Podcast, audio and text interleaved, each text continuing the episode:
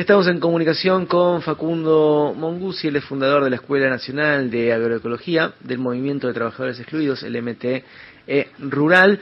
Facundo, ¿cómo te va acá? Sebastián Premisi, Luciana Glesser, Juan Francisco Martínez Pérez, te saludamos.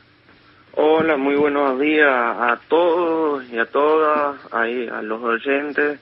Eh, bueno, agradecer en primer lugar por dejarnos estar eh, dando estas notas que muchas veces es difícil poder llevar este mensaje a los medios y que sea escuchado, ¿no? ¿Dónde eh, estás ahora?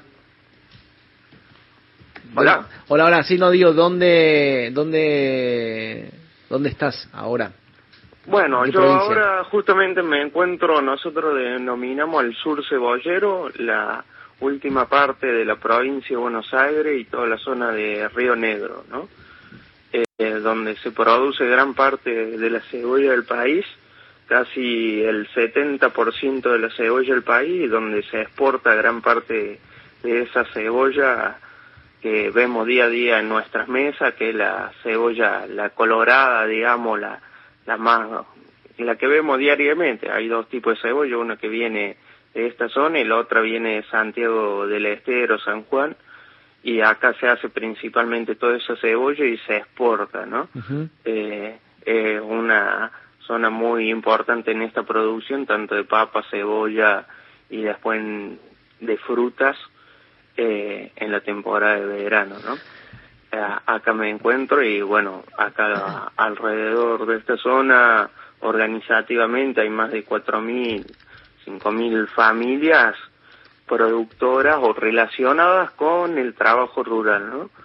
Eh, principalmente la actividad de la cebolla implica mucha mano de obra temporaria, eh, que va desde la siembra hasta el trabajo de descole, eh, que es cuando se le saca la, se limpia la cebolla, el embolsado, el empaque, eh, todo lo que implica el trabajo de la cebolla hasta cuando llega al mercado. ¿no? Facundo, te, te hago una consulta. la agricultura familiar tiene un área específica en el Ministerio de Agricultura. Cuando el Ministerio de Agricultura tiene que mm, comunicar sus políticas, o, o mejor dicho, cuando el Ministerio de Agricultura tiene que sentar sobre una mesa a los actores que producen alimentos y siempre se jactan de que la Argentina produce alimentos para 600 millones de personas, se sienta a las grandes organizaciones, las que están dentro de la llamada mesa de enlace, y la agricultura familiar queda como un, un apéndice dentro de las políticas del ministerio, pero al costado. De hecho, hay una ley de agricultura familiar que todavía no ha sido reglamentada, que viene en el año 2015. Entonces, primero te pregunto por esa situación, pero también para que me describas vos cuál es el rol que podría tener la agricultura familiar en mm, las políticas públicas para llevar alimentos eh, de una manera mucho más masiva de la que se está haciendo ahora. Bien, sí, como decía, principalmente al momento de negociación, podríamos decir, o de generar políticas públicas, se sientan tres entidades eh, que se vienen sentando continuamente. Hoy justo se cumplen 110 años del grito de Alcorta, donde surge una de las entidades, la Federación Agraria. Eh, entonces, ese hecho también se refleja, capaz lo podemos reflejar mucho a algunas situaciones de hoy, ¿no? Eh, cuando me refiero a ese grito es cuando reclamaron por ahí un sector migrante, eh, tal vez nuestros abuelos eh, podrían haber estado ahí reclamando por precios más bajos de la tierra, arrendamientos más bajos, y hoy se da la misma situación en los cinturones verdes, ¿no? Eh, la mayoría son migrantes en los cinturones hortícolas, tanto de La Plata, podemos hablar de Tucumán, de Rosario, de Córdoba o en la misma zona en la que me encuentro yo, son sectores migrantes, la mayoría de origen de nuestro país hermano, de Bolivia, o de segunda o tercera generación que no tienen la tierra, ¿no? Eh, ahí como comparando esos hechos y que hoy muchas veces no son escuchados eh, hacia las políticas, digamos, del sector de la agricultura familiar, que es quien produce diariamente los alimentos en, nuestra mesa, ¿no? Es el hecho de que vemos el tomate, la fruta, todo eso es producido en gran parte de los cinturones hortícolas de, de cada una de nuestras ciudades, ¿no? Entonces, muchas veces no nos vemos sentados en esa en esas mesas de diálogo, sino que se ve otro sector, eh, llamándole el del agronegocio, eh, reflejado en, en esa mesa.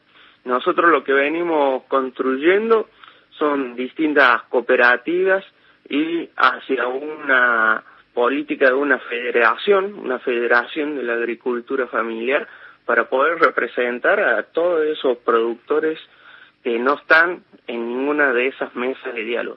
Si bien con la ley o que todavía no está aprobado y está siempre en, discusión, ni siquiera tiene los fondos correspondientes, la ley de agricultura familiar, eh, hay un margen más, pero falta un montón de cosas más, pero al momento de negociar o ver realmente las políticas públicas, hay solo una parte del campo sentada ahí.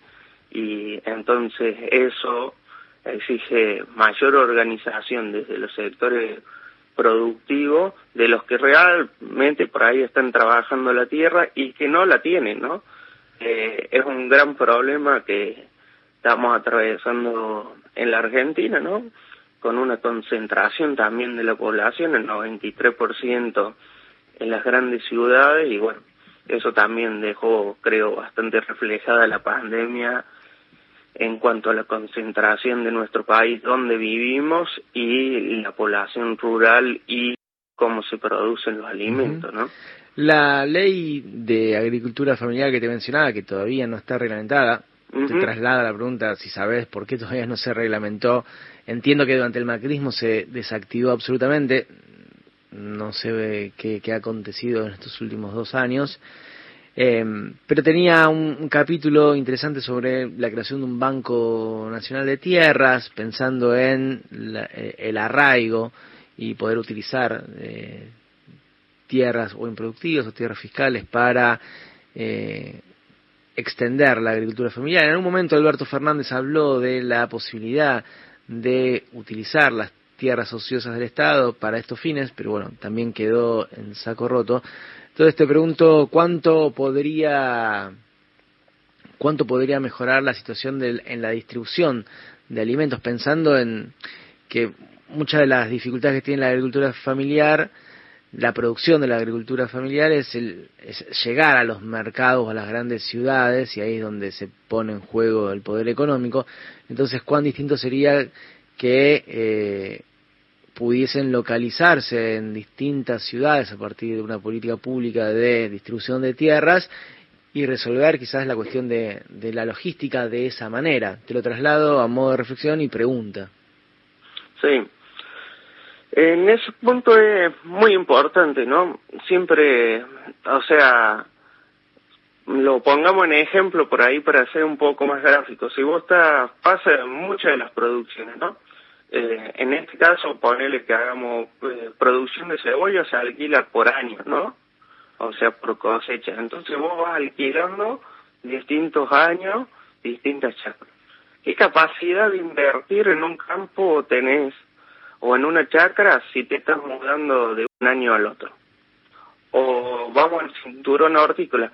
¿Qué capacidad de invertir tenés si un alquiler te dura menos de tres años? O sea, de invertir tecnología, ¿no? Riego, manta, eh, tecnológicamente para producir mejor, ¿no? Entonces en eso no no podés mejorar las condiciones y ni siquiera hablar de condiciones de vivienda, ¿no? Eh, de instalarte en un lugar que muchas veces pasa en los cinturones hortícolas, los compañeros viven en casillas de madera eh, durante el frío, todo. Entonces eso mejoró no solo la calidad de vida, sino la cantidad, o sea, productivamente, la cantidad productiva. Y otra cosa muy importante es, que nosotros lo demarcamos, es el proceso hacia la transición agroecológica. Cuando hablamos de agroecología la principal cuestión es también poder poseer la tierra, ¿no? Porque vos ahí vas a mejorar el suelo. Y entonces mejorando el suelo, producís de una mejor manera, saludablemente. Pero si vos, con distintos mecanismos, abonas naturalmente la tierra y te tenés que ir de un, de un año al otro, o establecer corredores biológicos, o establecer plantaciones de árboles para mejorar esa calidad, es imposible. En algún momento, vos, hablaste del grito del corte, en algún momento la Federación Agraria reclamaba, bueno, la segmentación de las retenciones, pero también la modificación de la ley de arrendamiento, con lo cual me parece que quedó ya eso en los anales de, de otra de otra historia, teniendo en cuenta el, derrotero de la Federación Agraria en los últimos años. Lo importante que sería una modificación de una ley de arrendamientos en la línea que estás comentando.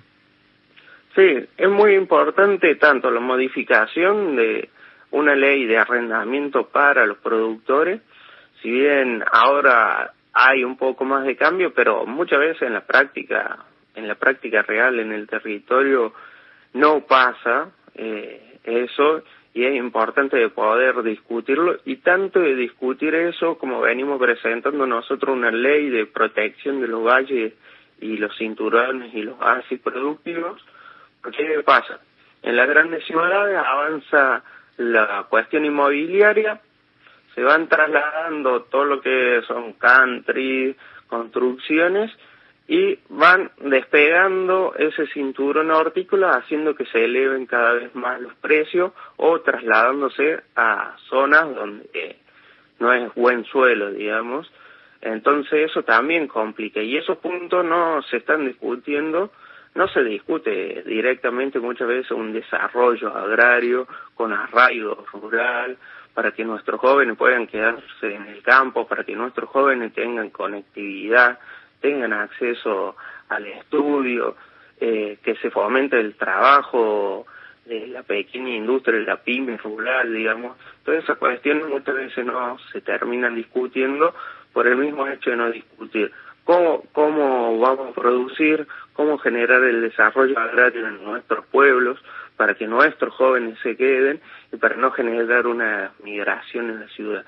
Entonces esos son los puntos por ahí que muchas veces tenemos que estar discutiendo como sociedad y terminamos discutiendo puntos de retención, sí o no, eh, de ir a una discusión profunda. Facundo, te agradecemos muchísimo esta comunicación con Fuentes. Bueno, muchísimas gracias a usted.